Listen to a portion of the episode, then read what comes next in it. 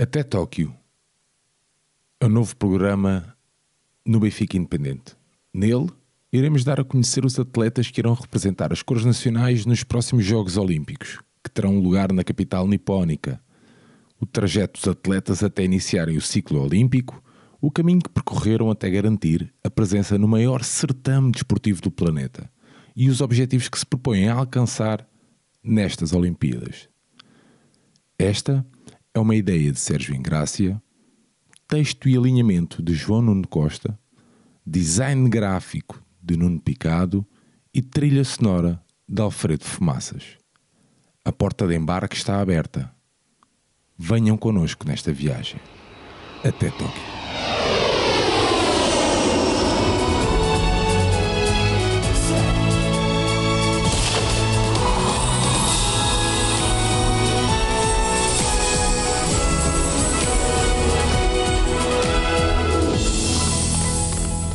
Olá a todos, sejam bem-vindos a mais um programa do nosso segmento Até Tóquio. O programa então que nos levará até ao maior certame desportivo do planeta. Comigo, Sérgio Engrácia, tenho sempre o meu companheiro de viagem, o meu amigo João Nuno. Olá, João, bem-vindo.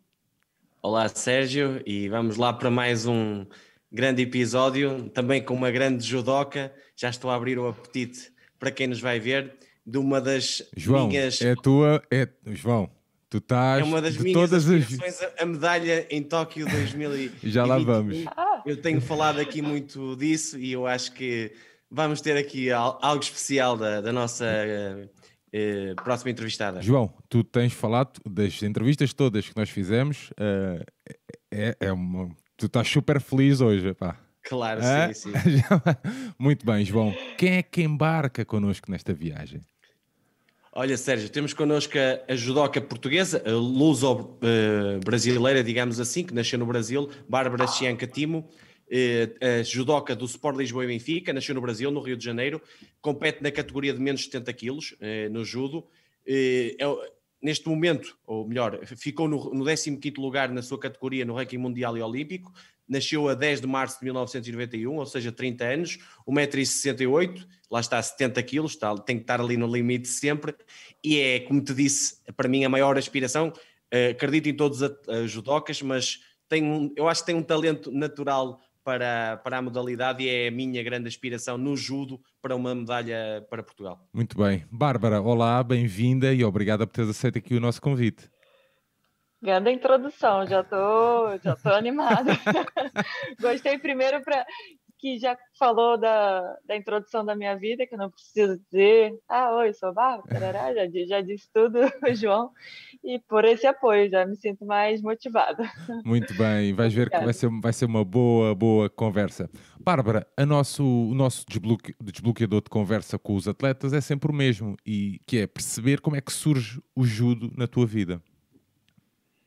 Sim, é, eu tenho 30 anos, comecei o judo aos 8 anos e era realmente uma brincadeira. Eu nasci no Rio de Janeiro e, e no centro do Rio de Janeiro, que é, uma, é um bairro de Santa Teresa, que é até tem muita influência portuguesa na arquitetura e, e colonização né, do bairro. E só que ali não tinha muito desporto, ainda não tem, infelizmente, como é próximo ao centro, o centro da cidade não tem né, tantos centros de treinamentos assim. E aí, só que tinha judo perto da minha casa. E meu padrasto, na época, já tinha feito quando criança, e ele oferece, eh, disse: como eu estava sempre lutando, sempre brincando, sempre fui muito competitiva, eh, sou até hoje, ele disse: ah, já que tem, testa, e eu já adorei desde a primeira aula, que foi o Mundo Novo. Eu sempre gostei do Japão, não sei muito explicar porquê, assim, mas sempre fui encantada com, desde pequena com, com essa parte asiática, com, com o mundo asiático. Então, achava que ia falar japonês, claro, não falo, mas a primeira, na primeira aula, tipo, algumas cenas japonesas, contar até 10, sabe? "Ai, meu Deus, tipo... é, foi o meu mundo ali. É, Ó Bárbara, tinha por- muita coisa, era um mundo novo. Então, já apaixonei desde a primeira aula. porque tu, ah, mesmo antes de chegarmos aqui ao judo, tu, tu já tinhas feito ginástica, é isso? Ginástica olímpica? Sim, eu fiz ginástica olímpica, só que. o Ah, não joelho sei se não ia- é? É, eu, Eu prefiro acreditar que sim. Eu acho que realmente não tinha jeito. mas, mas, mas o que eu lembro que minha mãe dizia que era o meu joelho que não, que doía, então hoje eu conto essa história. Mas talvez tenha sido falta de jeito mesmo, e aí senti dores. E, tu e também fizeste logo muita, muitos, muitos amigos dentro do judo, não é? Que é uma das coisas que muita gente fala no judo, é uma, uma grande família, certo? Logo no Brasil. Sim. Sim, eu sou muito introvertida e quando criança era mais. Uh, eu sou uma criança criada em apartamento, então sempre joguei videogame, é, tenho uma irmã sete anos mais velha, então sempre brinquei muito sozinha.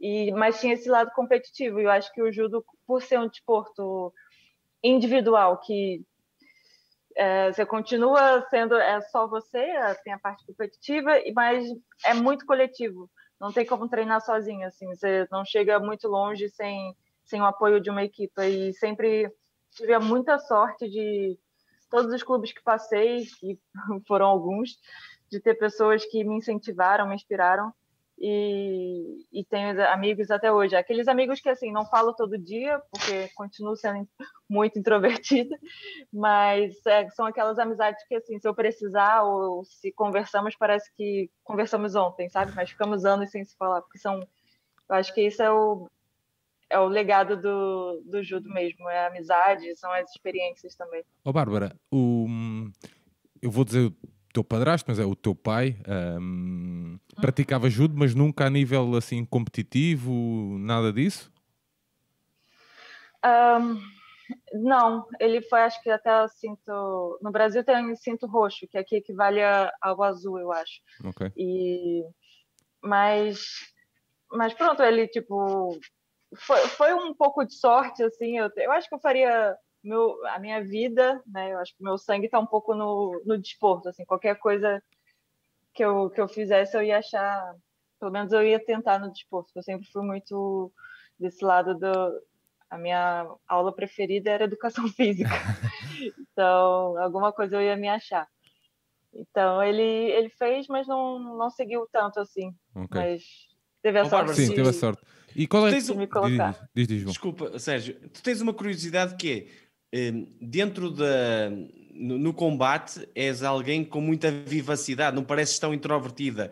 E tu dizes que cá fora és introvertida. E ainda para mais, tu és, vens do Brasil, um, um país que normalmente as pessoas são muito extrovertidas. E tu tens essas, não, não chamemos dupla personalidade, mas quando entras em combate, é, mudas o chip? Sim, eu acho que não só em combate, como treino. Assim, é, eu já tive até treinadores que que fala, eu estava até comentando isso com a Thelma, assim, já, já tive época de treinadores falarem para eu sorrir durante o treino. Mas assim, eu não estou infeliz, é o meu modo guerreira, o meu modo competidora, lutadora, sabe? Eu acho que eu entro nesse mundo e, e fico muito concentrada. Eu, se eu estou bem, é claro, se não tem, às vezes quando tem lesão ou quando tem alguma chateação, é difícil, mas a, acho que o judo me ensinou muito a deixar os problemas para fora do tapete e viver só aquilo, só aquilo ali, pelo menos na, nas horas que são necessárias do treino. Então, tanto em competição quanto em treino, eu não sei, eu, eu não sei dizer se eu me transformo assim, mas pela a minha amiga Rochelle diz também que tipo, é, eu acho que também é, é treino assim, é, eu tento treinar a expressão para não saber se eu estou ganhando ou perdendo, sabe? Tipo, tento okay. manter a mesma expressão. Poker face, eu acho né? que é... Poker é, face. exatamente. E, e são coisas que a gente vai amadurecendo também. Eu, no começo eu não era tão confiante, então eu comecei a fingir que era confiante até ser confiante. Tem uma frase assim. E, e é pronto, é fui, fui, é fui tendo as minhas artimanhas, os meus artifícios para criar a minha personagem, assim, tem que ser um pouco, né? Ó, oh, Bárbara, a, a, irmã não, não seguiu desporto? Zero, okay. nada, nós somos completamente diferentes. Okay. Eu sou introvertida, ela é extrovertida. Eu é, fui para o desporto, ela foi formar, ela se formou em teatro, assim, ah, os opostos. Olha, e aos 12 anos uh, vais, vais para o Flamengo, certo? Sim. Porquê eh, porquê a escolha do Flamengo? Pelo, por ser um clube uh... muito conhecido ou por ter mesmo uma história também ligada um, ao judo? Uh, na verdade, eu tive momentos da minha vida que, assim, eu posso dizer que foi pura sorte. que eu me matriculei. Eu, eu diria, na... desculpa, Bárbara, eu diria que é, muitas vezes é o destino. Mas pronto. É o destino, pode ser, né? Às vezes eu sinto isso, que é uma missão, sabe? Assim, eu sinto. É, eu penso, meu Deus, olha onde eu tô, mas ao mesmo tempo eu penso, é aqui que eu tenho que estar, né? claro. É essa a missão. E aos 12 anos, acho que 12 para 13, eu mudei de escola e fui para uma escola pública, é, que no Brasil há bastante diferença de, de ensino de escola pública para particular. E fui para uma escola pública é, no Leblon, e, que é o bairro onde tem o, o clube. E bem em frente, era só atravessar a rua. Mas quando eu me matriculei, eu não sabia que era em frente, em frente ao Flamengo. E no dia que eu me matriculei, é, a minha mãe foi comigo, óbvio, e ela falou: ah, vamos, vamos ali ver se tem judo, porque senão eu ia ficar muito longe. Ai, esqueci de dizer, eu morava a uma hora da, da escola. Sim, que no Brasil é. Sim, sim. É. Então ia ficar muito longe, muito difícil fazer judo perto de casa, como eu comecei. E ela, ah, vamos ver se tem judo ali. E tinha. E eu tinha essa altura, 60 quilos e 12 anos. Então, tipo, vi um potencial em mim, né? Quando eu cheguei, é, minha mãe foi apresentando, né? Coisa de mãe, falar que é, ela é ótima, não sei o quê, mas claro que não é. Era, era muito molenga, só queria muito. Eu não sei, e... eu não sei se, uma, eu não sei se uma, uma molenga, logo no seu primeiro torneio aos 9 anos, uh, a lutar com meninos, uh, ganhava a eles todos. Não sei se uma molenga fazia isso. É, é que eu não sei, porque, tipo, também eu era tipo carne para churrasco, sabe? Eu tinha 12 anos, 60, 60 quilos e cheguei lá, as meninas mais novas tinham 15. Então eu apanhei muito, muito, muito. Eu lembro que toda semana, pelo menos uma vez por semana, eu ia. Eu chorava, assim, de alguma queda tão forte que eu tomava que eu ficava sem ar, sabe? Ou então batia na costela, assim. Eu apanhei muito. Então, essa é a minha percepção, que, que eu era ruim, mas na verdade eu endureci, né, ali. Eu acho que é assim que, que evolui também. Mas é que eu era, eu, eu era um manequim, assim, as meninas. Ah, vem boneco. E aí treinava, treinava, treinava. Olha, e tu, tinhas, e tu tinhas, tinhas, boas condições um, para praticar a modalidade lá no Flamengo? Uh, a estrutura do clube, sim. sim. A estrutura, a estrutura do clube sempre, sempre ajudou bastante. É, o Rio de Janeiro nessa época era bem forte uh, dos cadetes, nós falamos que são juvenis, que era dos 13, 12 a, e até o júnior, assim, é, o Rio de Janeiro tinha uma seleção de base bem forte, então aproveitei bastante. E nessa época, se eu não me engano, eu lembro que o Flávio Canto ia treinar muito no Flamengo. Ele chegou a ser uma época de lá, mas não sei se era dessa época. Okay. E fiquei lá alguns anos até ir para Gama Filho que também ele era de lá, Mas, é, que é, é, outra universidade que era muito forte. É aí no Flamengo que tu começas a levar a, a sério a, a, a, modalidade, a prática? Sim, foi ali que eu entendi realmente primeiro o que era apanhar, uh, o que era ser federada, o que era o que precisava para fazer para ir aos Jogos Olímpicos. Eu tinha, eu assisti os Jogos Olímpicos em casa, né? Vi o Flávio Canto ganhar a medalha de bronze em Atenas, pensei, tá, eu quero isso, mas quero isso que, que eu tenho que fazer para conseguir, né? E aí, lá, ali no Flamengo, eu entendi que tem seletivas de base, tem campeonato nacional, tem campeonato estadual, né? Tudo uma escadinha. E ali começou o processo de, de virar atleta de verdade. Porque tu depois estavas a dizer que, desculpa, João, tu com 15, 16 anos uh, sais do Flamengo, não é? Um, vais, vais para, outro, para outros clubes e depois em 2012 voltas ao Flamengo, certo? Sim. Por quê? É, porque em, em dois, é, aí, falar em ano é muito difícil. Vou falando etapas, tá? uh, depois eu fiz amizades com, com o pessoal da minha idade. eles eram de outro, outro clube, que é o Vitor Penalber, que também é um atleta excepcional. Foi ao Rio 2016, acho que tem bronze mundial. E a irmã dele, que é a Júlia Penalber. Então eram da minha, minha geração. O Vitor era um ano mais velho e a Júlia um ano mais nova. Então ficamos muito amigos. E eles eram do outro clube. E aí final de semana eu ia eu ia para casa deles e um dia eu fui assistir o treino. Quando eu assisti o treino, tipo, eu fiquei encantada porque tinham muitas meninas, tipo, eram era um dojo enorme, sabe? E eu pensei, ah, era aqui, é aqui que eu quero estar. E aí troquei para ficar com os meus amigos também.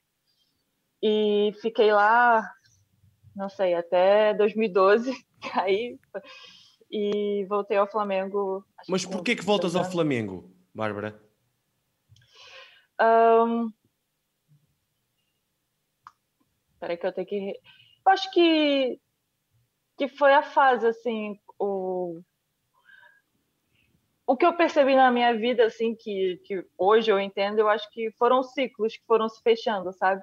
Sim. E às vezes a, a gente... Eu acho que o atleta tem uma carreira contada, né? São, sejam 15 anos, 20 anos, temos uma carreira contada. E como eu precisei ser. Ali eu já já estava independente, enfim, minha mãe faleceu quando eu tinha 15 anos, eu, eu sempre tive que pensar muito em mim, porque não tinha ninguém. E então eu vi que era o melhor para mim, assim, o melhor para mim como no momento ali, não queria sair do Rio de Janeiro. Então continuei se... ali que, que era bom. Se esta visão está correta, 2012, ou seja, em 2012 a 2016 entra-se no ciclo olímpico do Rio, não é? Tu, Flamengo Sim. é um clube forte, né, que te dava condições. E eu, pelo que eu percebi, as condições devido ao, aos Jogos Olímpicos serem no Rio melhoraram mesmo a todos os níveis, certo? Também isso te ajudou, tu sentiste isso, ou seja, isso num, num, clube como o Flamengo, com melhores condições, dados os Jogos Olímpicos, sentias que podias ainda evoluir mais, certo? Sim, sem dúvida. Eu também fui, fui muito apegada à minha família e não consegui, a minha irmã, meu sobrinho, não consegui sair tipo tão cedo, porque é normal. No Brasil, chega uma certa idade, você vai treinar em outro estado, Brasil enorme, né? Ou em outro clube assim, e eu acho que é isso. O judo, a gente precisa cada vez mais treinar com pessoas diferentes, senão o treino fica muito viciado. Você treina para ganhar do seu companheiro de clube, e não é isso que acontece na competição, né? E Olha, realmente uma... no ciclo no ciclo de 2012 para 2016 teve teve bastante investimento e foi o ano que até eu integrei a Marinha. É isso, é, íamos por aí. E, é, mas é mesmo verdade? Tu tens um curso de terceira sargenta da Marinha? Fogo tem. Fui sete anos militar. Mas, mas porquê? Tu, tu gostas disso ou foi alguma. Não, é um, é um projeto que tem. Deixa eu melhorar a luz aqui, tá escuro, né? É um projeto que tem no, no Brasil que uh, os atletas que integram a seleção brasileira fazem parte de, da equipe militar.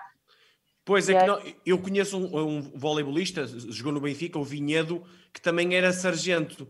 E eu, por acaso, agora estava-me a lembrar e estava a dizer: se calhar a Bárbara tem a mesma, a mesma questão que ele tinha. Foi, foi isso. É, é entramos pela via ser atleta, né? E tem campeonato mundial militar. Eu, por acaso, não fiz parte porque sempre a, eu era, digamos, a número dois e a Maria Portela que ia ao, ao mundial.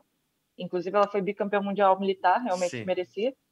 E, e é isso, mas foi, foi muito importante para mim, assim, foi uma lição de vida ser militar, não parece, mas fui.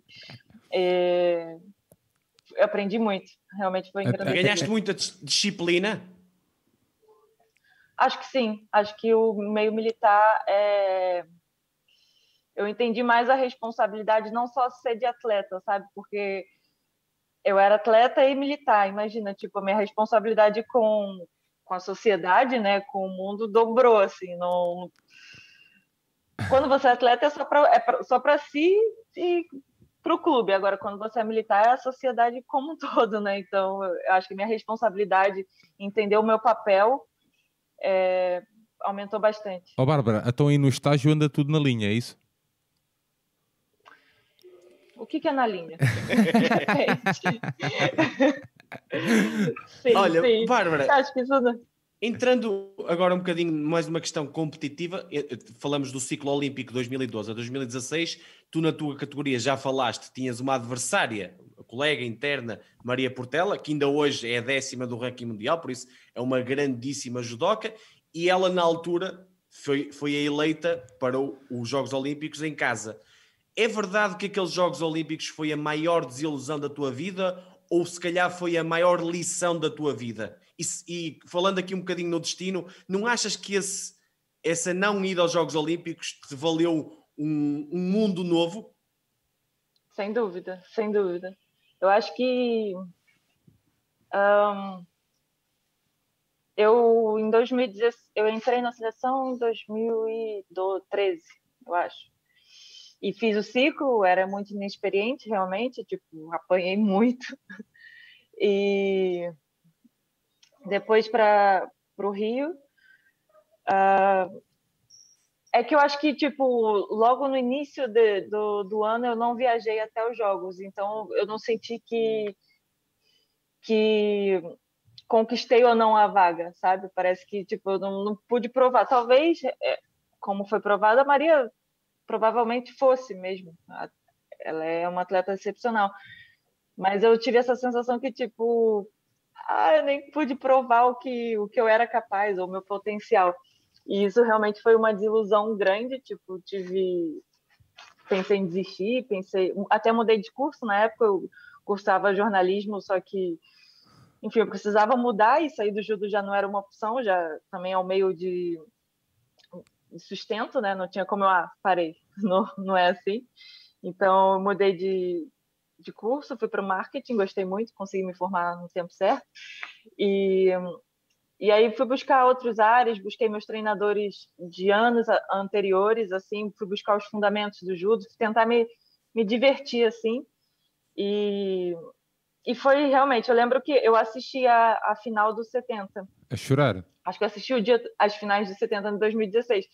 E eu olhei, tipo, eu sentei lá na frente, se, se tiver alguma filmagem, provavelmente eu devo aparecer, porque eu tava lá com uma cara assim, e de dor, sabe? Assim, que eu pensava, ah, eu, eu posso estar aqui.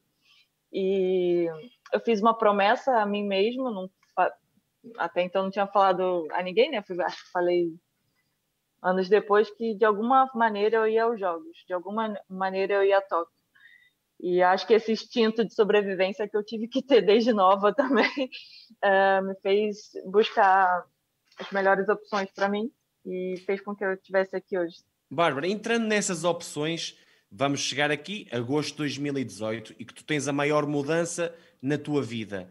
Uh, Explica-nos como é, que se, como é que decorreu este processo? Como é que tu chegas a Portugal? Como é que tu chegas ao Benfica? E o que é que te fez mudar para cá? Um, eu, 2017, fui para o Pinheiros, fui para São Paulo, foi quando eu tive coragem. Falei, tá bem, vou sair das asinhas do, do Rio de Janeiro, da minha irmã. E aí fui para São Paulo, evolui muito lá. tive grandes conquistas, fui campeã da Universidade, que é tipo as Olimpíadas dos Universitários. Sim. Uma competição muito muito grande assim, mas também não é muito divulgada. E aí fui, ganhei Grand Prix também. E aí em 2018 bateu o impasse, assim, faltavam dois anos, supostamente, né, para os jogos, agora foram três, e, e numa conversa, assim, de, de café, de treinamento com a Thelma Monteiro, é, surgiu a oportunidade assim, ah, vamos para Portugal, vamos para Portugal, vamos tirar férias. Eu não tinha nenhuma competição nos próximos, nos, sei lá, seis, sete meses seguintes. Vamos tirar férias. A, a passagem estava super barata. Eu falei, tá, vou para Portugal. E aí, brincando assim, numa conversa, não tem 70, não tem 70, não tem pesado, também não tem pesado. Ué, tipo, fui juntando dois mais dois, acho que dá. Hum. E aí veio, convenci a Rochelle, que é peso pesado, e viemos para cá. E aqui tivemos uma conversa com o Benfica, que fomos super bem recebidas pelo vice-presidente, pelo Sérgio Proença, que é o coordenador, pelo nosso treinador Jorge Gonçalves pela Telma também. E foi algo assim que nos sentimos super valorizadas, sabe? Foi, eu falei, ah, é aqui, é aqui que eu, que é aqui que é o meu lugar. E aí foi isso, foi por aí. E, não, mais e, ou menos. e não, a questão familiar e o sonho, uh, o sonho foi mais forte que a família, entre aspas, neste caso, ou seja, como havia essas vagas do teu peso em Portugal, ou seja, ninguém estava no teu peso, principalmente, e da Rochelle, vocês disseram assim: é por ali o caminho, é aquele caminho que nos vai levar aos Jogos Olímpicos? Sim, acho que foi muito isso e eu acho que quem nos ama, assim, nossa família, nossos amigos, uh, as pessoas que, que acompanharam, que acompanham a nossa nossa vida competitiva, todos apoiaram, sabe? Não teve ninguém que que disse que seria uma má ideia ou então tipo uma má escolha. Eu, e isso contou muito, porque todos que, que nós confiamos e que, que eu dou valor à opinião, porque é claro que teve opinião contrária também, mas a, a opinião que importa acho que são das pessoas que, que realmente conhecem a minha história. Né? Todos me apoiaram. Então, eu acho que quando eu faço uma escolha, assim, eu sinto agora tá mais difícil a saudade, assim, mas eu consigo botar um chip no cérebro, no cérebro que foi, tá, essa foi a escolha que eu, que eu fiz. E é como se fosse uma missão de vida, sabe? Tem, tenho que contar histórias para minha cabeça para fazer sentido, porque se, se eu pensar que eu tô vendo, que eu tô sem ver a minha família agora quase dois anos, eu surto. Então eu tenho que falar, não, é, é, tem um motivo a mais. Claro. Ó oh, Bárbara, mas só uma perguntinha, uma curiosidade. Tu conhecias o Benfica e o judo português ou só conhecias mais a Telma?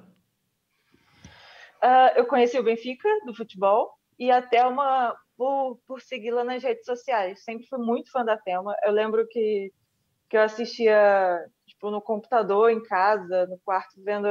Eu vi as finais dela de Paris, de Grande Slam de Paris. Ela ganhou não sei quantos, quantas medalhas. E eu, eu assistia, eu gostava muito do jogo dela, assim, porque ela era muito agressiva, mas também era muito inteligente, sabe? E tentava imitar. Acho que tento até hoje. hoje eu digo que é, hoje eu me inspiro, mas tentava ser igual a Thelma.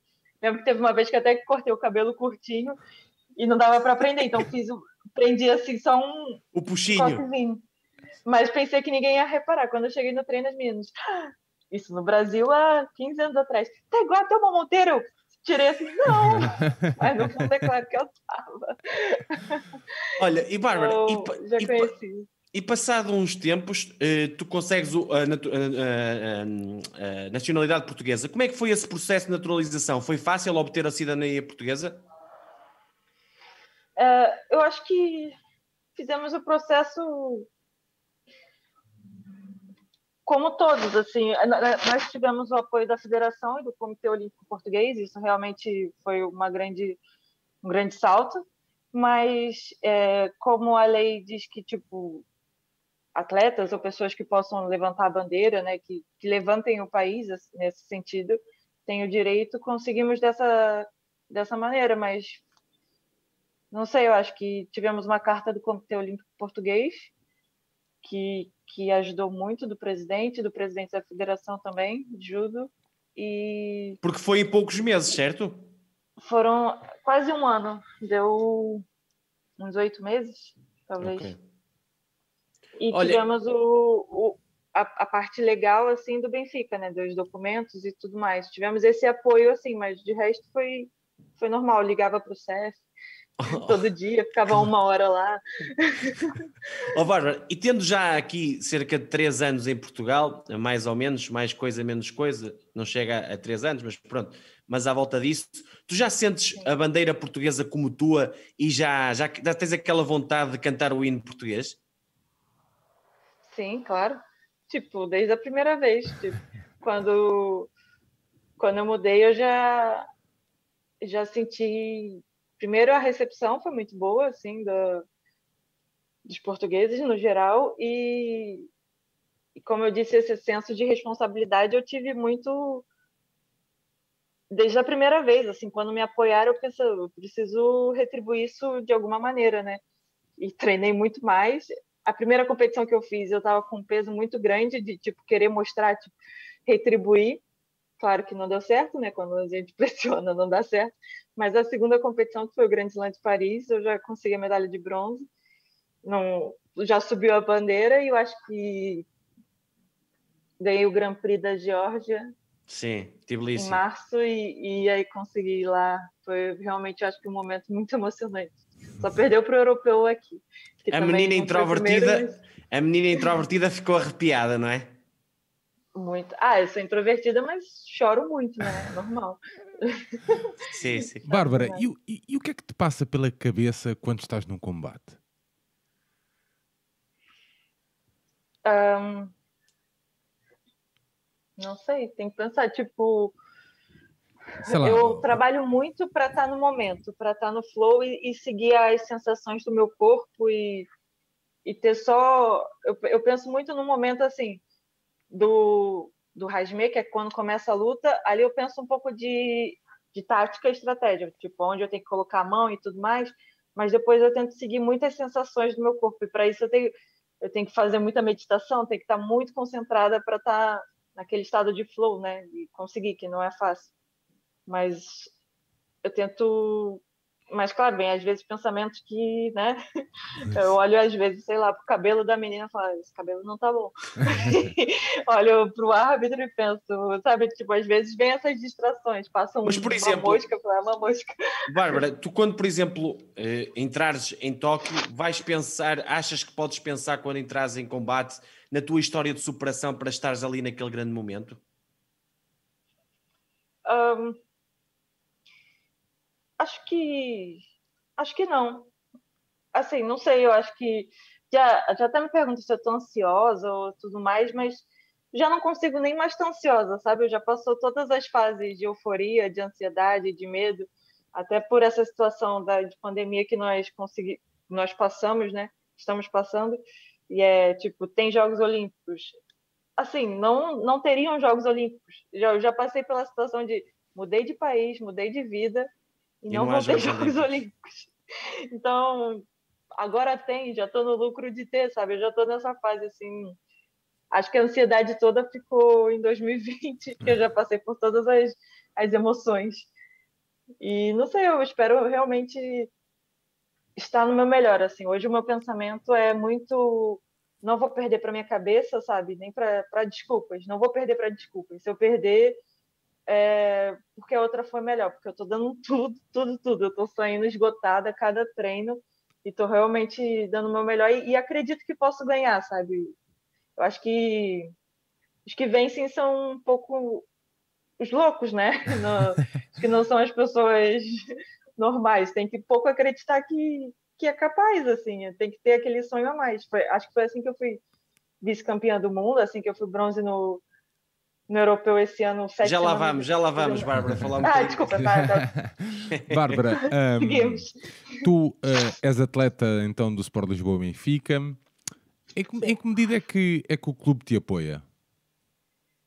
Uh, em tudo. Eles me dão a estrutura é, toda de fisioterapia, médica, nutricionista e o que eu precisar mais tem uma equipe médica sensacional, eu sou muito grata a eles, fisioterapia também.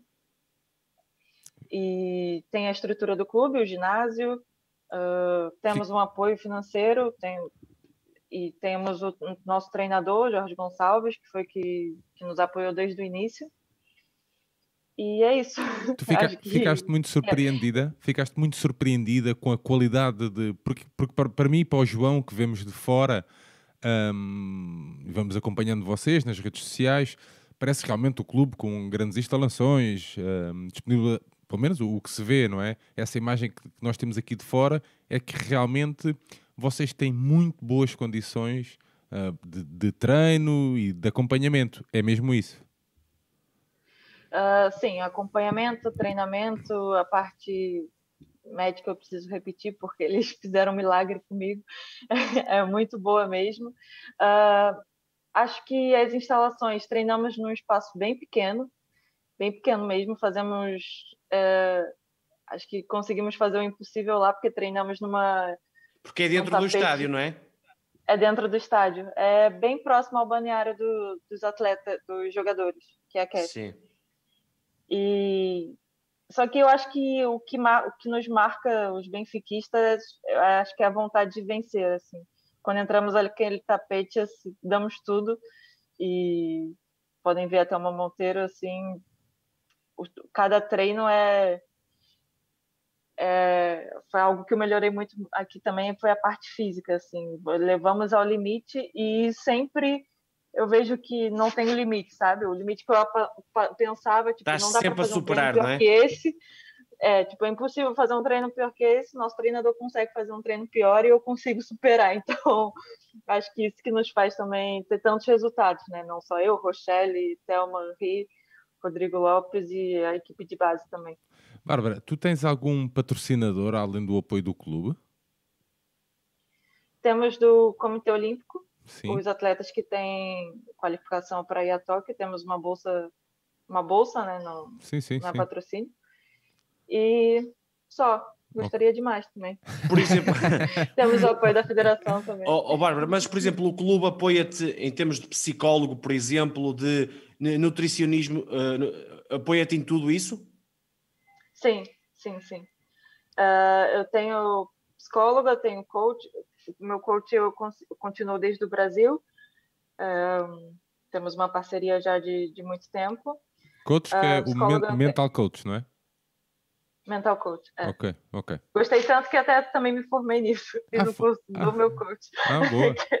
É é algo que eu, que eu gosto muito, que me interessa bastante. E temos sim todo o aporte, todo o apoio. Então tu só- atualmente só fazes judo, já não estudas? Não, eu me formei em 2019. Foi um dia depois de ter sido cam- vice-campeão do mundo, eu recebi meu diploma. Foi Espetáculo. uma conquista em dobro. É, porque demorou.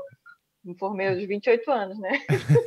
Não sei, foi um pouco atrasado. Mas em que área? E marketing, Ok. marketing.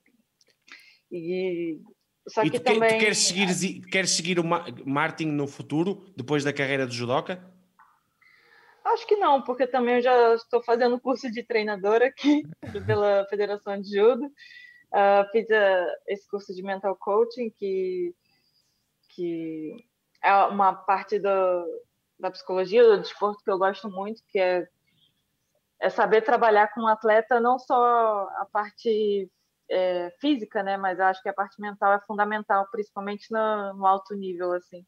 E, e na base também, para deixar os atletas independentes, né? Saber que, que o resultado não dá para não dá para controlar, mas criar um bom cidadão, criar um indivíduo independente, bem mentalmente, eu acho que isso que é o mais importante, né? Olha, Bárbara, e agora indo um bocadinho à, à Bárbara mesmo, judoca, nós tivemos aqui a Patrícia Sampaio, já tivemos aqui a, a Catarina Costa e perguntamos isto. Como é que tu descreves como judoca? Ou seja, tu, tu és uma judoca que gosta de um judo no chão, eh, gosta de um judo mais agressivo, um judo mais tático. Como é que tu te descreves? Ahn, eu acho que o meu judo é muito chato, sabe? Não que sei isso quer como dizer? seria isso. Eu acho que, tipo, eu sou aquela atleta que não desiste que, e que e que tento lutar e não deixar a outra lutar. Isso seria mais tático, assim. Eu acho que, que eu imagino que eu, que eu sou uma pessoa muito chata. E dentro disso comecei a trabalhar muita técnica, mas, mas se fosse de característica, acho que seria mais tático, assim. Mas gostas, de um, mas gostas de um judo mais no chão ou não? Não, não gosto. Assim. Não. treino, treino bastante, mas é, não, acho que é algo que, inclusive, a minha treinadora aqui, Ana Hormigo, tem, tem Sim. perturbado bastante, tem batido na tecla, porque eu faço, consigo pegar nas posições, consigo defender bem, mas às vezes não, não faço na luta e é algo que realmente estou, treinando para fazer melhor. Podes dizer quais são os teus dois melhores ataques? Ahn, Ih, peraí. não faz mal, não faz mal. Desculpa. É, são Ponceu e Nag, sem dúvida. Que quer dizer, explica só um bocadinho, uh, Bárbara, pa- para as pessoas que não percebem tanto de judo, o que é que quer dizer?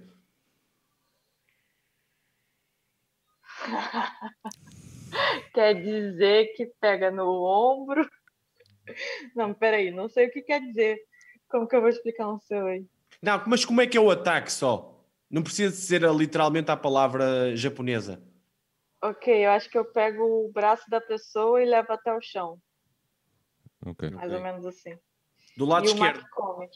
do lado esquerdo. E para o lado direito, o Makikomi, que é um golpe que é tradicionalmente o golpe dos pesos pesados, mas foi um dos primeiros golpes que eu aprendi e ele está dentro de mim. Eu não sei explicar muito bem assim. Já tive também treinadores que disseram para eu parar de fazer, que isso era golpe só de peso pesado, mas não sei. É, é como, é. como eu sou essa pessoa de sensações, assim, quando eu vejo a oportunidade eu faço.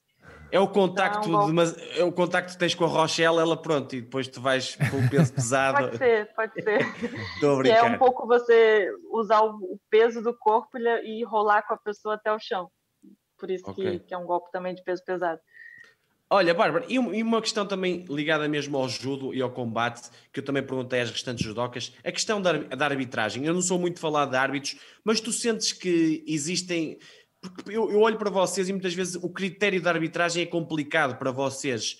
É, é, é isto mesmo? É difícil gerir um combate assim? Porque, por exemplo, eu vi um combate do Jorge Fonseca onde ele não, não tem ataques e depois leva uh, o Shido, o Shido, que é o falso ataque, e depois outros atletas que fazem exatamente a mesma coisa e já não levam o, uh, a penalização. estou a dar um exemplo. Tu sentes isso em alta competição? Sim, tipo, eu acho que eu sinto isso, mas eu, por ser profissional, eu tento jogar as regras do, do jogo, né?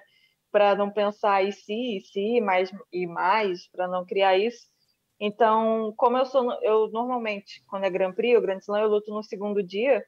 Eu, eu procuro sempre um dia antes, ou então, agora nesse sistema de bolha, você não pode assistir a competição, tenta assistir pela TV, para entender o padrão de, de arbitragem da competição.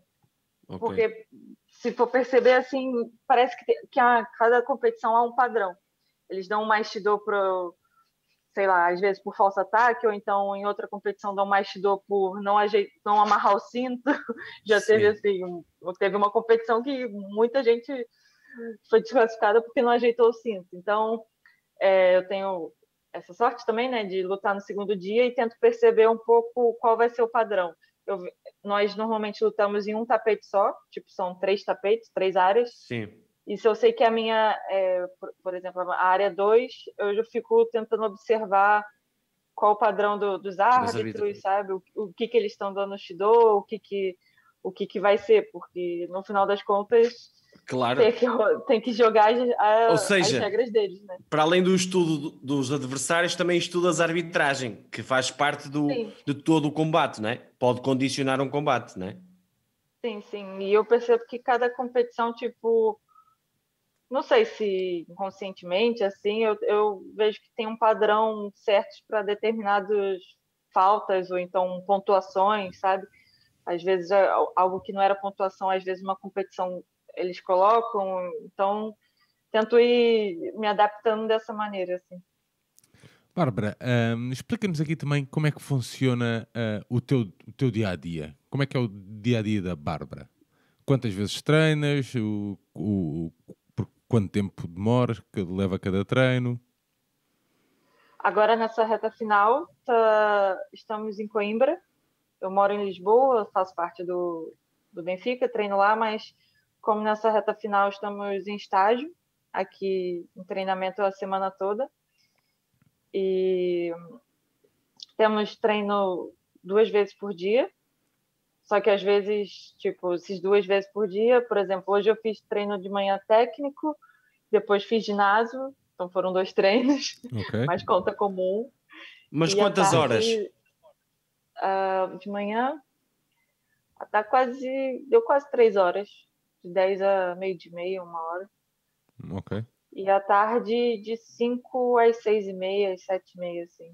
Só que entre isso tem fisioterapia, tem consulta com nutricionista online ou psicólogo, eu acho que e tem cansaço também, tem hora tem descanso, descanso, e tem descanso depois, que é muito importante. Sim, eu acho que ficamos tipo é, realmente o dia todo voltado a isso, assim, e é performance, né? Porque não é só chegar lá e treinar. Chegar lá e treinar é jogar um dia no lixo, é, é dar o seu melhor, é procurar evoluir, porque se não estiver concentrado, se não der tudo, enfim. Mas isto agora não vai valer de nada. é todos os dias, certo?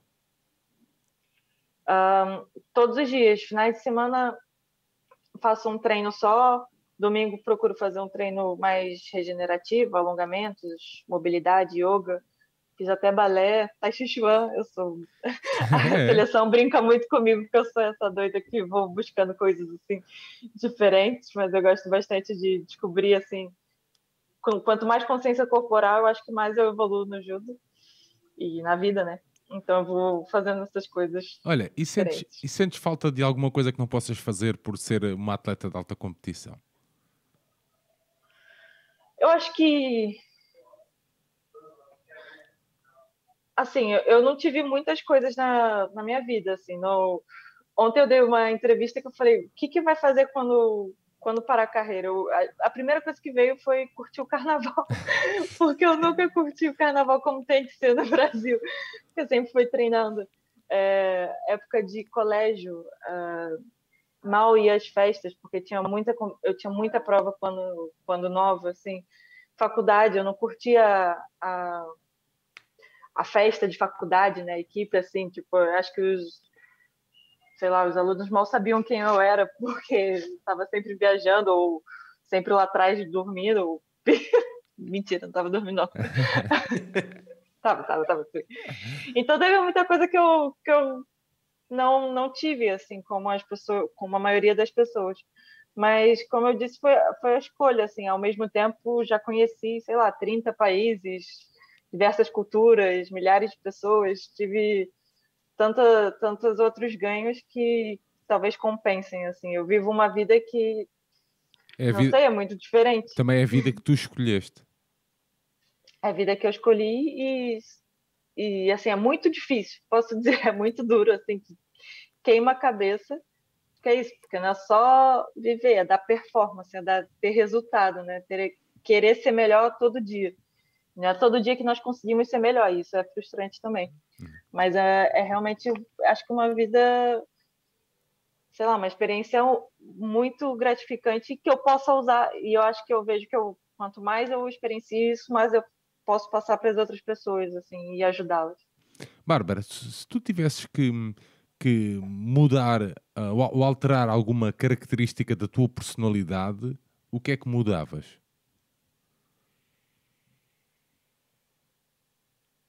Isso é algo que eu tenho conseguido de um pouco tempo para cá, ser um pouco menos emotiva.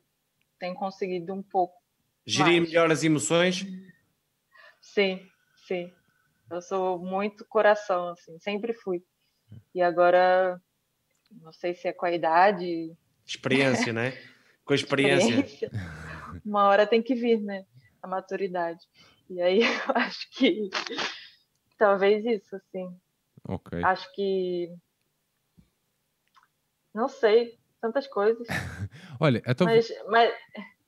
Sim, ah, então, então, se tivesses que colocar uma característica tua num, num atleta jovem que, que, que, quisesse praticar judo, qual é a característica que tu gostavas de, de, de, de, de dar? É... Eu acho que assim, o que me fez estar aqui hoje é, realmente não foi talento. Eu acho que foi trabalho. Independente, foi trabalho e incondicionalmente, sabe? Não, eu lembro, tipo, quando eu tinha 15, 16 anos, eu ganhava um campeonato, no dia seguinte eu estava lá, segunda-feira. Ou perdi o se eu perdesse, com certeza eu estava lá na segunda-feira, sabe? Se eu ganhasse, talvez talvez não, mas se eu perdesse, com certeza eu estava lá no dia seguinte. E, e, essa foi a diferença que eu vi entre os, os amigos, principalmente da minha idade, assim, é, principalmente os, os, talentosos, que diante das dificuldades eram os que as segundas, terças, principalmente as sextas também, que é o dia que estamos cansados, né, não apareciam. Eu acho que essa foi a o que me diferenciou, assim, foi oh, incondicionalmente eu, eu estava ali. Bárbara, mas tu há bocado tocaste num num ponto difícil da tua vida e, e, esse, e essa tua perda achas que foi fundamental na, na tua, na, tua na, forma, na formatação do teu caráter, na tua garra, na tua vontade de querer? É porque já falámos mais que uma vez e tu vais sempre buscar os exemplos de com 15 e 16 anos. que é mais ou menos nessa data que tu tiveste essa, esse, esse triste, né? esse triste episódio. Portanto, achas que isso também foi fundamental para tu hoje estares aqui à conversa e tens uma. Pá, tu tens uma garra, isto é verdade e o João vai concordar, tu tens uma, uma garra na, nas palavras, tens uma, uma vontade de superação que, que, estás a ver que, que quem está a interagir contigo consegue facilmente perceber. E isso é muito raro, Bárbara, estás a ver? E isto para fazer a tal, a tal ponto para se tu achas que também te formatou esse episódio. Sem dúvida, eu acho que eu acho que a perda de qualquer familiar é muito duro. Uh, a minha mãe eu perdi, eu lembro que tipo aos 12 anos, no meu primeiro campeonato federativo, foi o dia que ela fez a, a primeira cirurgia dela de, de cancro. Então eu estava super nervosa e eu lembro que ali foi um marco assim que eu, eu talvez eu devesse estar no hospital, não sei, mas ela tipo me obrigou a competir para prosseguir a vida. Eu acho que isso foi foi um marco importante. Eu lembro que a minha primeira luta do federativo eu estava tão nervosa e queria mostrar tanto que na hora do, que começou a luta, a minha reação foi correr para cima da menina e meio que me sei lá, me jogar para cima dela e conseguir fazer o ipom. De tanta vontade, de tanta. Naquele luto ou fuga, eu lutei, sabe? Na, na hora da sobrevivência. E quando acho que perdi minha mãe também foi isso, assim, eu, eu foi um impasse, assim, tinha 16 para 17 anos, e ali tava assim, o que que eu vou fazer na minha vida? Eu vou seguir o judo e tentar ali uma carreira profissional, ou então eu vou estudar e trabalhar para pagar a faculdade, porque eram as opções que tinham. E como no, no Brasil há um apoio do governo quando ganha é, campeonato nacional, pan-americano, essas coisas, falei, vou tentar, vou tentar a sorte e, e, pronto. Até os 21 eu ainda tinha uma pensão da minha mãe, que, que, era, que foi funcionária pública, então conseguia, era um salário mínimo, conseguia manter vai, as necessidades básicas. A minha irmã me ajudou também por muitos anos. É, meu padrasto também me ajudou até enquanto ele pôde. E, e, foi isso, mas a partir dali foi. Eu me vi, tipo, agora sou eu e eu. É, pode ser uma, uma visão egoísta, assim, já, já recebi uh, críticas que eu sou individualista, que eu sou egoísta, mas eu acho que, que foi o meu modo de, de vencer, procurar vencer na vida, que era, era quase o instinto de sobrevivência. Claro. Bárbara, deixa-me só dizer-te isto, João, só, é só um segundo, que, e já lá vamos, o João já vai tocar nesse assunto, mas independentemente do que possa vir a acontecer em Tóquio, ou seja, em outra competição qualquer, podes ter a certeza que ela, que ela olha e diz assim: porra, eu criei uma campeã. Isso não tenhas a mínima dúvida. Uma guerreira, assim é que é, estás a ver? E eu sei bem, eu estou à vontade para falar disso porque eu sei bem o, que é o que é uh, seguir a vida acabando de perder uma pessoa tão, tão fundamental, importante. tão importante na nossa claro. vida. Estás a ver a barba? Portanto, uh, antes da gente continuar com a conversa, é só para te deixar isto que é. Independentemente do que possa vir a acontecer, seja em Tóquio, seja noutra competição qualquer, é dizer assim, ela de certeza que está feliz, e, e, pá, e com um orgulho enorme. João. Olha, Bárbara, em termos de competição propriamente dita, e, e, vamos falar aqui de uma competição muito especial para ti, mas já, porque há uma história por trás dela que muita gente não sabe, que é uma história inacreditavelmente de superação. Se, se tivesses que escolher um top 3 de, na tua carreira de competições, o que, é que quais escolhias? Um, vamos lá eu acho que o europeu agora de Lisboa entrou, não estava, né? Acho que o europeu agora de 2021 entrou, sem dúvida. Foi a superação da superação. o vice-campeonato do mundo e o, a conquista do Universidade 2017 também. Ok. Ó oh, Bárbara, e deixa-me só aqui enquadrar para as pessoas depois perceberem o que é que tu passaste. Porque assim, tu ganhas uma medalha de prata nos, nos Mundiais de Tóquio 2019 e tu na terceira ronda desse, desse Mundial bates a, a, a, a bicampeã do mundo, a japonesa Arai, certo? Sim. Depois Isso. bates a holandesa, a Van Dijk, que é uma das melhores do mundo, a seguir bates a Pinot, que é outra das melhores do mundo, e só perdes na final para, para a Maria Gai, que é a francesa, que hoje em dia é, número, é uma das duas primeiras, eh, uma das melhores do mundo. Hoje em dia, creio que até agora com a ONU passou-lhe e ela é a segunda melhor do mundo. Mas tu vais para esse, para esse campeonato do mundo e explica-nos como é que tu chegas a esse campeonato do mundo. O que é que aconteceu antes desse campeonato do mundo? Então, para isso eu tenho que voltar alguns meses antes. Primeiro nos Jogos Europeus de Minsk, é, onde fomos vice-campeãs da Europa por equipe. Na luta contra a Holanda, é, a menina fez uma chave de braço lá em mim, que eu senti o estalo e uma sensação que tinha fraturado. E aí eu pensei até em bater, mas pensei, era o equipe e o ponto era importante, pensei, acho que aguento. E continuei a luta, era Golden Score, ponto de ouro, e pronto. Consegui ganhar a luta, fiz o ponto, tá. E aí eu fiz, eu voltei para casa, fiz a ressonância e, e só que fui para outro estágio. Nisso eu sentia muita dor e tudo mais, já era junho, julho. Fiz algumas provas, não fui bem, porque sentia muita dor no cotovelo. E tá. E aí comecei a melhorar, comecei a fazer tratamento e tal, mas um pouco limitada. Mas consegui, sentia que minha parte física estava melhorando muito e falei, ah, vai dar, vai dar, vai dar. E aí, faltando acho que dois dias ou três dias para embarcar para Tóquio, que era umas duas semanas e meia antes do, do campeonato do mundo, é, no último, na último Randori, que dizemos que é a última luta, né? É, um, menino deu uma joelhada na minha costela e eu não sei se eu parti a costela ou a cartilagem, o que, que foi. Sei que, que foi uma lesão bem grave na costela e não conseguia respirar, não conseguia me mexer. E foi assim até o Mundial.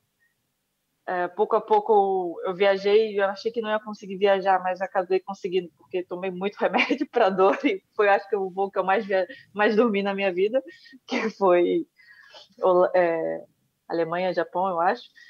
E pronto, era 15 dias antes do, do Mundial. Ah, e aí no dia que eu machuquei a costela, eu fui pegar o resultado do cotovelo, lembra que eu falei? e nesse dia que eu tava chorando de dor na costela. E tinhas uma fissura. Uh, o, médico do, o médico do Benfica olhou o relatório, né? Que eu não tinha ido buscar, que eu fui treinar, um erro. Ele falou: Olha, você tem o cotovelo fraturado. Isso também não tem ligamento. E também rompeu o músculo. Então eu não tinha praticamente nada que segurasse meu cotovelo e estava com uma costela partida. E assim eu fui pro, pro Mundial. E foi um dia incrível que eu fui vice-campeão do mundo. Oh, Bárbara, mas, mas explica-nos como é que é possível. Uma, eu, eu, já, eu já digo como é que é uma, possível uma pessoa se levantar da cama com uma costela fraturada e uma fissura no cotovelo. Agora, agora eu pergunto é como é que é possível ser vice-campeão do mundo? Eu creio que tu até tiveste que usar uma cinta, certo? Lá no, no, no Mundial. Como é, que foi, como é que é possível ser vice-campeão do mundo, ultrapassar estas adversárias todas com essas lesões gravíssimas? Um, como é possível? Eu não sei, mas eu sei que é possível, sabe? Eu acho que aqui é, o que eu penso muito é de algum jeito vai dar. Agora, qual jeito, não sei. Eu acho que esse foi um pouco o meu pensamento, sabe? E esse meu instinto aí de sobrevivência foi muito para tipo, tá, o que, que eu posso fazer com isso? Eu tenho esses dois problemas, o que, que eu posso fazer com isso? Então, no primeiro dia eu só fiz alongamento, falei, ah, dá para fazer alongamento. No outro dia, uh, conseguia levantar um pouquinho de peso, mas um pouquinho é muito pouco, ok. Nisso, fazendo fisioterapia duas, três vezes por dia. Uh, no outro dia, eu já consegui colocar o kimono e só eu, até o, o dia da competição, só eu que fazia os golpes, tipo, não conseguia ser parceira de ninguém para treinar, porque só da pancada doía. E eu acho que muita conversa com psicólogo, com mental coach, tipo, para superar a lesão, assim, eu acho que por isso que eu acho que, que essa parte mental é tão importante, sabe? E ali no dia era mais o, o eu tenho esse problema, o que, que eu vou fazer com isso? Então eu fui ajustando as táticas, as movimentações, tudo para correr bem. Ó oh, Bárbara, e, e, e, o teu, a tua saga de lesões, por isso é que eu acho muitas vezes quando me dizem a Bárbara Timo tem alguns maus resultados, eu acho que o teu grande adversário até agora na tua carreira, e tu tens conseguido superar, chamam-se lesões. Eu não sei se tu se estás de acordo ou não, mas eu sinto, porque tu em 2020 tens mais duas operações, ao cotovelo direito e ao cotovelo esquerdo, certo?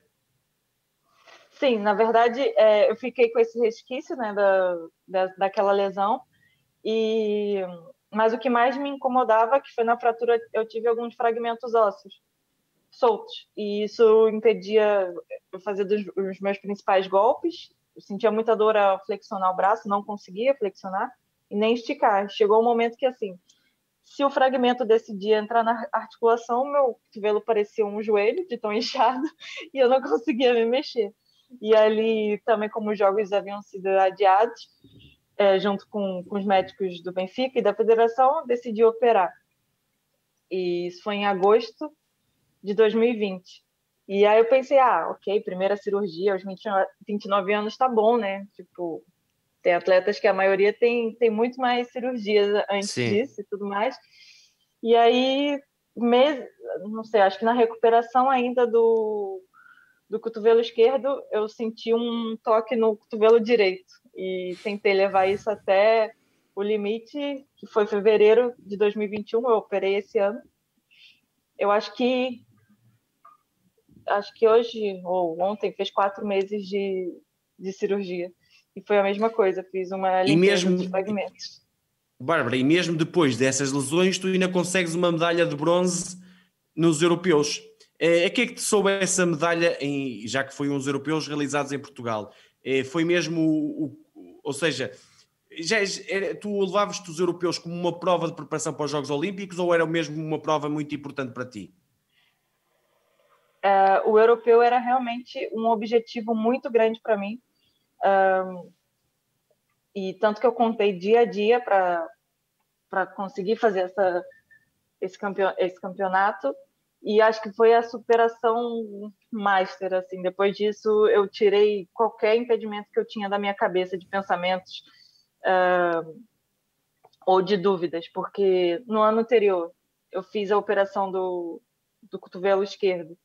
E foi uma recuperação difícil, assim, em oito semanas eu consegui ser bronze no Grand Slam de Budapeste, e pensei, nossa, não, sou boa mesmo, né, mas tá, e depois, pum, machuquei de novo, outra cirurgia no cotovelo, e, e operei o direito, ainda sentindo dor no esquerdo, sabe, eu acho que mais que a operação foi, foi uma recuperação muito, muito doída, assim, eu, eu, sentia muitas dores, não sentia quem eu era, não conseguia me reconhecer no, no tapete, porque chega uma, um momento que as dores te limitam, né?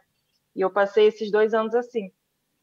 E tá, oito semanas consegui uma medalha no Grand Slam. Depois a operação, sete semanas depois, eu consegui uma medalha no europeu. No ano de Jogos Olímpicos, né, que é um europeu muito importante, eu pensei, é, tá bem, eu não posso mais duvidar de mim nem um por cento, porque eu sou capaz mesmo oh. de superar qualquer coisa. Oh, Bárbara, só ainda a última, a última pergunta, a última pergunta no sentido da competição, que é o, o último Mundial. Tu tiveste há, mesmo muito perto da chamada fase final das medalhas. Aquela luta com a irlandesa que eu, eu assisti e fiquei, eu acho que fui a segunda pessoa mais amargurada a seguir a ti, que é, tu estás com vazar e acima, dois, dois castigos para a adversária e consegues perder o combate na parte final. O que é que aconteceu ali? Foi uma, foi uma perda de, de foco momentânea? O que é que aconteceu ali?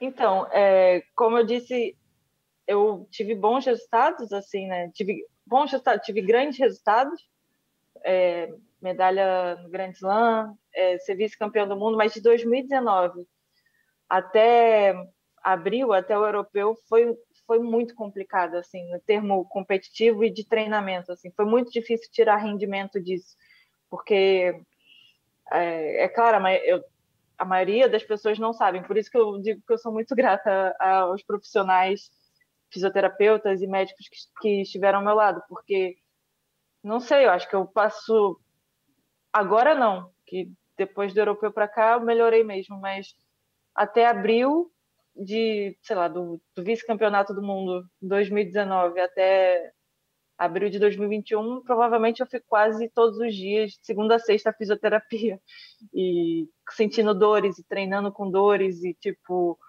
não, consegui, não conseguindo fazer a maioria dos movimentos, não conseguindo fazer o treino físico direito, treino técnico, então foi muito difícil. Por isso também que eu tinha algumas dúvidas, né? Porque eu pensava, como é que eu vou conseguir se eu não consigo me mexer, se eu não conseguir... Eu já operei, já fiz tudo, mas ainda sinto dor. Então, realmente foi, foi muito foi muita pancada mental, assim, foi, foi, muito soco na minha cabeça, sabe? Tipo, como é que eu vou conseguir? Mas hoje dei tempo ao tempo, recuperei, fiz muitos tratamentos e no mundial eu senti, tipo, do europeu até o mundial foi onde eu realmente senti que que eu era eu novamente, sabe? Eu era a Bárbara novamente completamente, não vou dizer sem dores, que isso é quase impossível, mas é, inteira, focada, não, não, focada em proteger o, o cotovelo, não proteger de lesão, não ter medo disso. E no final das contas eu treinei, sei lá, em dois anos eu treinei cinco semanas assim, que foi pro Mundial. E ali no Mundial eu estava me sentindo tão bem, tinha tanta vontade de mostrar que eu estava bem e queria experimentar, que tipo, eu fazia um golpe antes eu sentia dor fazia outro golpe sentia dor. E ali eu não estava sentindo. E eu pensei, ih, dá para fazer isso. Ih, também consigo isso. Ah, olha o que eu sei fazer. E aí pronto, faltava 30 segundos de luta, não tinha necessidade nenhuma de entrar. E entrei, né? E é algo que dói realmente. Uh, até hoje não, não consigo, não sei perder, sou uma pessoa que dói a, a derrota, mas também eu posso dizer que, que eu precisava dessa derrota, porque deu uma motivação tão grande, tão grande que no dia seguinte eu já estava correndo, já estava treinando e tipo até hoje eu não parei nenhum dia e e eu sei que, pai, se eu tivesse uma medalha, não era esse o caminho que eu ia estar trilhando, sabe? Eu sei que agora eu não vou perder. Como eu disse, não, não tenho desculpas para dar, porque eu estou inteira, estou 100%, estou dando tudo e saio quase. Foi mais uma lição de vida, não é? Mais uma experiência. Foi. Foi, foi. Eu consegui transformar essa dor assim em uma motivação muito grande. Olha, Bárbara, e tu tens, hum, tens algum ídolo ou alguma referência na, na, na, na tua modalidade? Ai, vários. Eu, eu, tipo, sou uma pessoa bem indecisa, assim, para escolher cor, escolher comida, escolher qualquer coisa, assim. Não, te, não tens uma comida portuguesa preferida ainda? Eu tenho várias preferidas, eu não consigo colocar uma só, sabe? Não tens tipo, um é doce, não tens um doce português preferido também? Tem vários. Vai. Entende? Com ídolos é a mesma coisa. Tem várias pessoas e eu acho que eu tento na minha na minha visão o que o que me inspira em cada um eu tento juntar e fazer um meu pote mágico, sabe? Assim, a, a Thelma Monteiro, sem dúvida, é meu ídolo, sempre foi, no, não de agora, e talvez mais agora, por eu ser mais, mais próxima. Mas tem Kyla Harrison, que é bicampeã olímpica, Kaori Matsumoto, que foi uma adversária da Thelma durante anos. Um, Mesmo? Sim, é, sou fã. Eu lembro que eu treinei uma vez Neuasa com ela que eu olhava para ela e tipo, ela deve, deveria estar tá pensando, essa menina é maluca, mas eu, eu olhava assim, ai meu Deus, estou tocando na Kaori Matsumoto. Sempre foi muito fã. Olha, e vários atletas. As, as, as conquistas também da, da Telma, do, do Jorge Fonseca, também da Rochelle e do Rodrigo, entre outros, uh, também trouxeram o judo para um, o panorama do desporto nacional. Sentiste muito isso? Um, eu acho que eu peguei essa fase, né? Então é um pouco eu não, infelizmente eu não sei como era antes. Então eu peguei essa essa fase de ascensão. Acho que nossa vinda para cá, sem dúvida, acrescentou a, a seleção, mas criamos uma identidade como um todo, assim. Temos criamos uma identidade de, de grupo. Antes tínhamos pessoas pontuais fortes, né? Agora nós temos uma equipe muito forte tanto as principais que vão aos jogos quanto as, as que não, não vão aos jogos. Temos uma equipe muito dura, equipe de base também que está subindo forte, feminina. É uma verdadeira família de judo, não é? Sim, é uma família, brigamos, é, é, tem dia que não estamos bem, tem dia que estamos e conversamos no treino, conversamos fora, é uma família mesmo, é realmente uma família. Olha, e, e, em que medida, é, isto, pronto, isto é em março de 2020, né, esta confusão toda que se instalou no mundo com isto da pandemia, em, em que medida é que afetou a tua preparação para os Jogos Olímpicos? Completamente, eu acho que, assim, primeiro, quando tudo fechou, nosso treinador do Benfica é, nos, nos forneceu, a, a família dele, né, tem uma casa, uh, de praia, então ficamos lá, os atletas do Benfica, ficamos dois meses e alguma coisa, trancados, numa casa que era, chamávamos de Big Brother, e, e, onde tinha muitas brigas, muitas confusões, mas também nos divertíamos muito e treinamos muito. Eu acho que cada um teve a sua válvula de escape, né?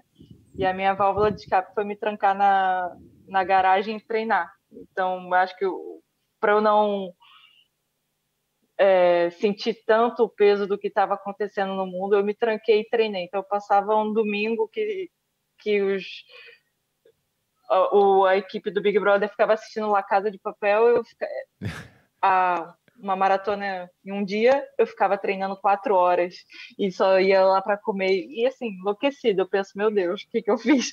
Mas acho que foi a minha, minha válvula de escape, foi realmente um, treinar. E isso foi, foi ótimo, porque eu perdi alguns quilos, fiquei mais fit e que, que me ajudou também na minha preparação. E acho que foi isso, assim, no, no final fiz mais duas cirurgias também, e acho que preparei mentalmente, porque já ia ter jogos, não ia ter jogos, e pronto, agora vamos ter jogos. Olha, até tens alguma história curiosa ou caricata desse Big Brother? Não? Nossa, temos. Foi assim, é que acho que todo mundo, como o mundo parou, todo mundo tentou descobrir alguns dons, né? Por exemplo, até uma. Tinha, e cada um tinha uma época. Eu comecei a fazer cursos. Fazia curso de filosofia, treinava, fiz curso coaching, fiz curso de comunicação, comecei a fazer cursos. Eu era doida dos cursos. E mobilidade e yoga também. Até uma achou que, que seria cozinheira, assim, Masterchef. E aí, só que assim, ela tem um lado obcecada, né? Que é o que faz ser até uma Monteiro, que faz ser ter 15 medalhas no, nos europeus, cinco medalhas mundial, mas também faz ser uma doida em outras situações. E ela só queria fazer um pão de ló, somente isso. Num sábado qualquer. Ela ficou talvez mais seis horas na cozinha, o primeiro pão de lá parecia uma massa de pizza. O segundo, ah, nem sei dizer. O terceiro, ela errou de novo e tentou fazer um bolo de chocolate e também não ficou bom. Então, ela fez em um dia três pães de ló, praticamente intragáveis. E no dia seguinte, ela respirou.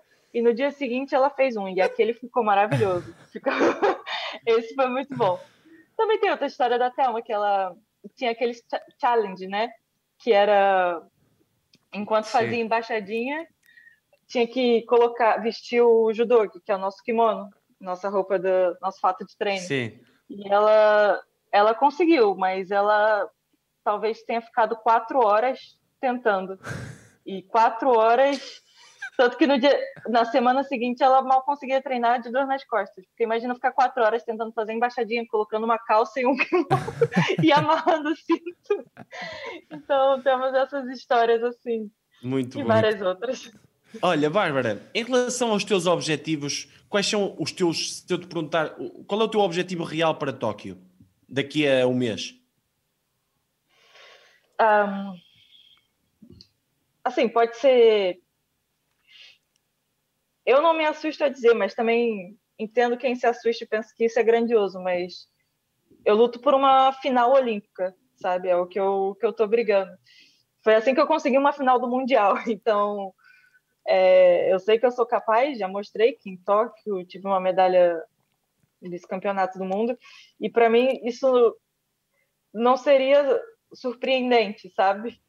Mas eu entendo que para as outras pessoas sejam, mas é o que eu trabalho e eu sei que eu sou capaz, e é o que eu, é a minha vida, é a minha profissão, é o que eu trabalho todo dia para ser, sendo obcecada ou sendo um pouco doida. e, oh, oh, Bárbara, é sabes que o, o Sérgio é a minha testemunha, que para mim é tudo menos surpresa, ou seja, tu que estás aqui a dizer de, de todo o teu passado, de teu, toda a tua carreira e mesmo esta, esta forma que tu, sem problema nenhum, o meu objetivo é uma final olímpica e não há problema nenhum quando se acredita. Quando não se acredita é que é problemático, depois é uma desilusão, é uma desilusão e, e, as pessoas aí é ter mais tendência para criticar. Agora, quando tu acreditas no teu sucesso e já mostraste isso em várias competições anteriores, o, o, normal, eu acho que o, o, normal é quereres uma final olímpica. Agora, sabes que, e tu sabes muito melhor que nós, cada passo uh, no primeiro combate podes ficar logo de fora. E isto é o judo, não é?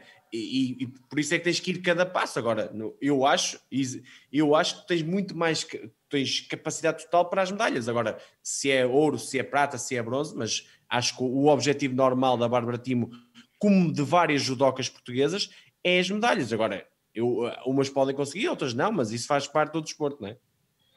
Sim, eu acho que, que é isso. Nós temos que, que ser corajosos e, e ousar nos sonhos também, né? Temos que, de certa forma, uh, mirar na lua e vamos acertar alguma estrela. Então, eu penso sempre foi assim que eu consegui grandes resultados e, e por muito tempo eu tenho uma imaginação muito grande. Eu consigo fazer filmes e séries na minha cabeça, assim, só imaginando o que poderia acontecer. E quando acontece, eu penso, é, realmente não sou não sou só imaginativa, não sou doida, sabe? Tipo, então quando eu fui campeã do, do Universidade, eu vivia o clima da, de aldeia olímpica, eu vivia esse clima de jogos, então, sinto que já, isso já não vai ser assustador para mim. O, o, clima de ser um peso só por dia, que também é diferente. Uh, quando eu fui vice-campeã do mundo um supostamente, né, um ano antes do, dos Jogos Olímpicos, eu também senti que não era só da minha cabeça, sabe? Mas é preciso imaginar, é preciso sonhar grande e, e ao falar tem que dar aquele friozinho na barriga, sabe? A gente tem que claro. sonhar grande, porque alguma coisa a gente vai conquistar ali no meio. Olha, Bárbara, e tens algum ritual antes da prova ou no dia da prova que, que tens que sempre cumprir? Tipo, ritual. Algum, ritual... Alguma coisa que tu faças sempre no dia de prova ou entrar para o combate? Eu, eu tenho. Eu não chamo de ritual, assim, no sentido de superstição, assim, mas tenho a minha rotina, realmente que uh, vai aproximando da, da competição. Eu começo a fazer mais meditação, começo tipo, a fazer mais yoga, mais mobilidade, porque eu gosto de sentir meu corpo mais móvel. E isso é uma coisa. Outra, quando eu entro no tapete, eu normalmente faço assim. Mas quando eu faço assim, é, eu dou um sorriso. Tipo, sim, é sim, não, sim. Se eu entrar sorrindo, as pessoas vão falar que isso, né? Mas eu, eu rio porque eu quero pensar, tipo, a minha sensação antes tem que. Eu tô aqui porque eu quero, sabe? Eu tô aqui porque é aqui que eu quero estar. Eu, tipo, e eu tenho que estar, de alguma forma. Claro, eu quero. Quero acabar aquela luta, quero lutar, quero vou, vou fazer um, vou para guerra mas eu acho que eu quero que minha sensação anterior sendo tipo, eu tô feliz fazendo isso, então eu, eu me forço, ou então lembro, faço assim para lembrar que tipo, tá, sabe, dou um sorrisão e tampo e volto para as pessoas não pensarem, meu Deus, que isso? Ô Bárbara, estou aqui pegando na, no teu treinador, que já falaste aqui algumas vezes, no Jorge Gonçalves, é verdade que quando tu chegaste a Portugal e quando ele falou as primeiras vezes contigo, ele acreditava mais no teu talento do que tu própria? Um, eu, eu tinha essa, essa impressão, assim, eu não sei, tipo, se ele nos leva tanto ao limite que eu pensava assim, ou ele acha que eu sou muito ruim, né, e tem que melhorar, ou ele acha que eu sou muito boa e passa esses treinos impossíveis. Mas, mas realmente, assim, qualquer as conversas que nós tivemos, todos os momentos que eu tive que eu falava que tinha dúvidas, eu não sabia, sabe, ele já me cortava grande assim. E, e eu lembro até antes de ir pro para o Grand Prix da, da Geórgia, foi o que eu fui campeã, ele parou no treino, me pegou assim quase pelo kimono e falou: "Você é mais forte que todas". tem que, tem, você tem que ver o que eu tô vendo. Tipo, você joga todo mundo, você é boa, você é técnica, para de palavrão, né? Pá! e, e bora, tipo, e aquilo. Porque assim, eu acreditar sozinha é uma coisa, mas quando você tem as pessoas em volta que falam, né? Que eu sei que acredito, mas às vezes quando falam, isso, isso também é muito importante, né? E ali me deu um, tá bem, eu vou. E pronto, ganhei naquela competição, ganhei tricampeão do mundo, a Yuri Alviar, ganhei a, a medalhista de bronze no Rio 2016, ganhei de um monte de gente forte. Eu falei, tá bem, acho que eu sou boa mesmo. e foi isso. Olha, Bárbara, um, estamos quase, quase a chegar ao final aqui do nosso episódio, mas antes disso, quais são, quais são os teus hobbies uh, fora da, da, competição? O que é que tu gostas de fazer? Um, além, tipo, além, de tira, além, de tirar, completamente? além de tirar cursos, que isso a gente já sabe que tu gostas de fazer. Um, eu gosto de comer, mas realmente eu tenho prazer em comer, sabe? Tipo, gosto de comer uma boa salada, sabe? Um bom salmão. tenho prazer, uma boa pizza, claro, uma boa comida japonesa. Um, gosto de cinema, gosto muito de estar com as minhas amigas. Uh, eu brinco que, tipo, a Rochelle, até uma são pessoas que, assim, nós nos vemos o dia inteiro. Chega no, chego em casa, nós temos um grupo que são a, a, as três demais e eu conto o que aconteceu do caminho, sei lá, do clube até a casa. Gente, aconteceu isso, sabe? Eu penso, meu Deus. E nos vemos no, nosso, no final de semana e marcamos coisas para fazer. Eu penso, por quê? Mas é que eu adoro estar com elas, assim, adoro a vibe da nossa equipe também fora do judo, no ambiente de judo. E são a tua também. família, não é? São a minha família. Sem dúvida, são, são a minha família. E, e, assim, é um caminho muito duro, sabe? Eu já falei isso algumas vezes, mas eu posso repetir. é um caminho difícil, assim, e eu tenho uma equipe muito legal, assim, é, principalmente no Benfica, somos nós, nós os cinco, nós conseguimos criar um método, não sei, que é de é tentar tirar o humor de, de todas as situações, sabe? Assim, seja na. E às vezes é até perigoso, porque quem está de fora não consegue entender tanto a nossa ironia, mas é que não, não é que esteja fácil, não é que a gente está fazendo, mas é que a gente, para tentar deixar a vida um pouco mais leve, né? Porque é difícil para todo mundo, a gente tenta tirar o humor de tudo isso. E é claro que não é todo mundo que, que tá feliz. Então, se eu tô triste, a Rochelle vem me animar, o Rodrigo vem me animar, então se até uma tá tá mal e tá gritando para todo mundo, a gente vai tentar animar e, e, tentar animar fazendo piada da situação, não é tipo esquecer, não. Sim, rir de nós próprios. Vamos... Rir exato, de nós próprios é uma, é uma grande vantagem que temos sobre os outros, porque ainda, ainda para mais em contexto pandémico, rir e ver as coisas boas que, que, que existem é, é mesmo muito bom, não é? Sim, eu acho que hoje, por exemplo, é, eu me peguei reclamando muito, né? Que eu falo para minha treinadora Ana Hormigo que eu reclamo, é, para ela ter consciência que eu reclamo muito. Eu faço, mas eu faço cada cada golpe reclamando. Mas faço, e faço o melhor que eu posso. Eu falei, ah, Ana, agora eu vou fazer um livro de reclamações. Então, no meio do treino, fiz um livro de reclamações, que é só reclamações inúteis, claro. Tipo, eu quero descanso maior. Só coisas que, que não têm sentido, mas, sabe, para tirar graça disso. Porque pensei, nossa, eu sou muito chata, vou fazer aqui um livro de reclamações. E todo mundo fez uma reclamação, tipo, desnecessária. E foi um, foi um momento ali que tiramos graça de, de um momento muito duro, que a gente estava quase morrendo no trem. E pronto, acho que isso é uma maneira muito de aliviar a nossa a pressão que ia até aqui.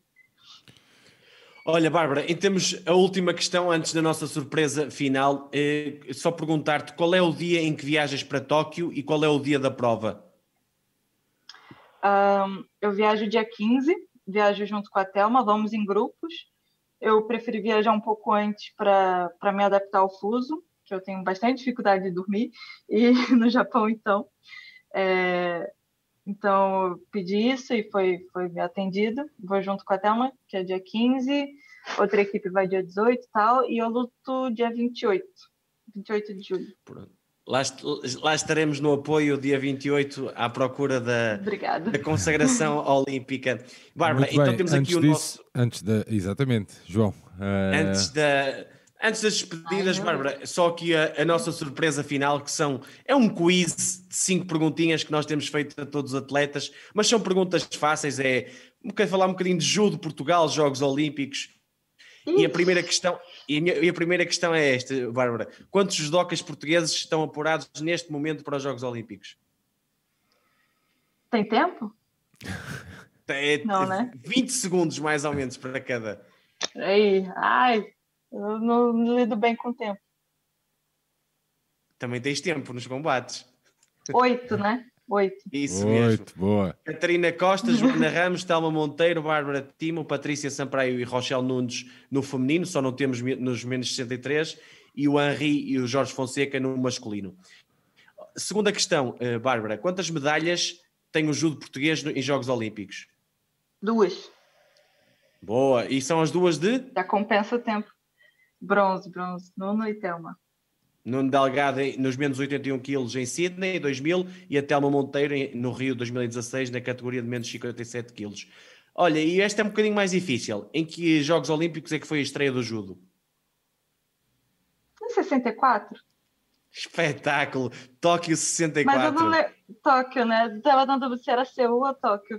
Mas eu lembro o nome, não sei como, o ano.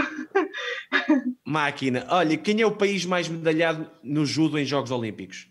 Esta é fácil. Japão?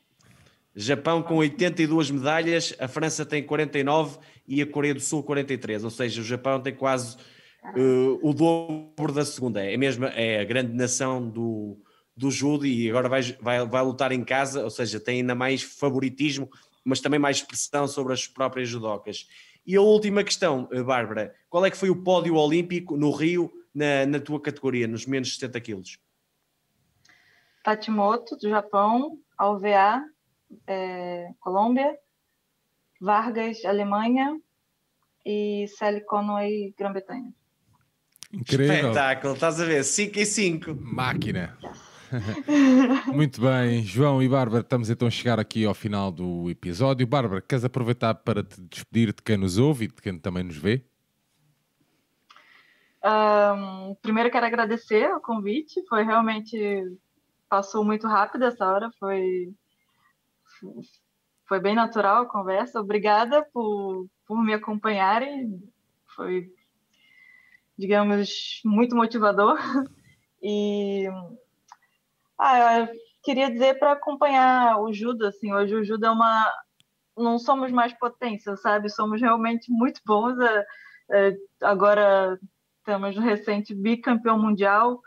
Uh, eu, eu mesmo dizia que a equipe feminina do judo é muito forte, mas olha esse mundial, tivemos dois, dois medalhistas, dois homens. Então, falo, não, a equipe do, de Portugal é muito forte.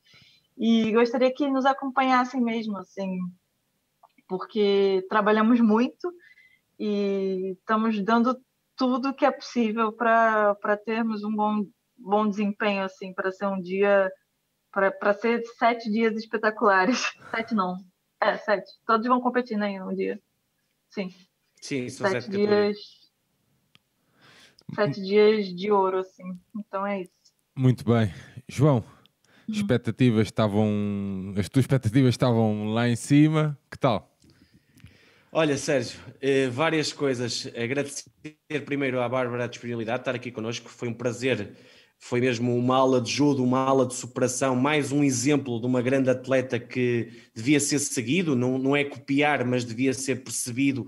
Isto, isto é mesmo uma grande história de uma grande atleta para, para as pessoas perceberem que o, o sucesso vem de muito, muito esforço, muito trabalho, muita dedicação, e isto é o que a Bárbara tem para nos ensinar dar-lhe aqui a maior das sortes. Eu aqui, quando digo sorte, não, não quero sorte no sentido do literal de, de jogar no casino, mas sorte de aqueles pequeno, aquele pequeno força de sorte que às vezes é preciso para ganhar um combate, seja no Golden Score ou não, que ela tenha, porque eu acho que o talento, a força mental com esta derrota no Mundial, mesmo com toda a separação que ela tem, vai, vai estar no, no, seu, no seu foco máximo. E eu sei que se a, a Bárbara tiver nos Jogos Olímpicos focada e entregar tudo e pensar em todo o, o, o que fez para estar ali, eu não tenho na mínima dúvida que Portugal e a Bárbara vai ter uma grande, um grande sucesso, seja e eu costumo dizer, obviamente que a Bárbara vai lutar para uma medalha, mas seja um quinto lugar ou mesmo um sétimo lugar, muitas vezes as pessoas não, li, não dão tanto importância a esses resultados, porque não é a tal medalha que está ao peito no final, mas são diplomas olímpicos, são grandes prestações, está, é estarem entre os, os oito melhores de, de, de, uma categoria no judo. E pronto, é dar a maior das sortes e dar a força total à, à Bárbara. Estaremos aqui no apoio, tal como a todos os judocas e todos os atletas portugueses. E força Bárbara e força Portugal. Muito bem. Uh, Obrigada. Terminamos, terminamos então assim este episódio. Reforçar então os agradecimentos. Bárbara, muito obrigado, um beijinho, continuação de um bom estágio, uh, uma boa viagem. Cá estaremos deste lado uh, a torcer por ti e por toda a equipa e por todos os atletas portugueses. Assim é que é. A mal... Sérgio, desculpa só meter aqui um bocadinho de pressão no, no assunto. Se, se a Bárbara conseguir o sucesso que, que nós esperamos, depois a Bárbara vem aqui falar connosco já com alguma coisa ao peito. O pós-Tóquio. Sem dúvida. Sem dúvida. Fica... Do Brasil, de férias. Olha, boa. Muito bem, no pós-Tóquio. de férias com o meu cachorro.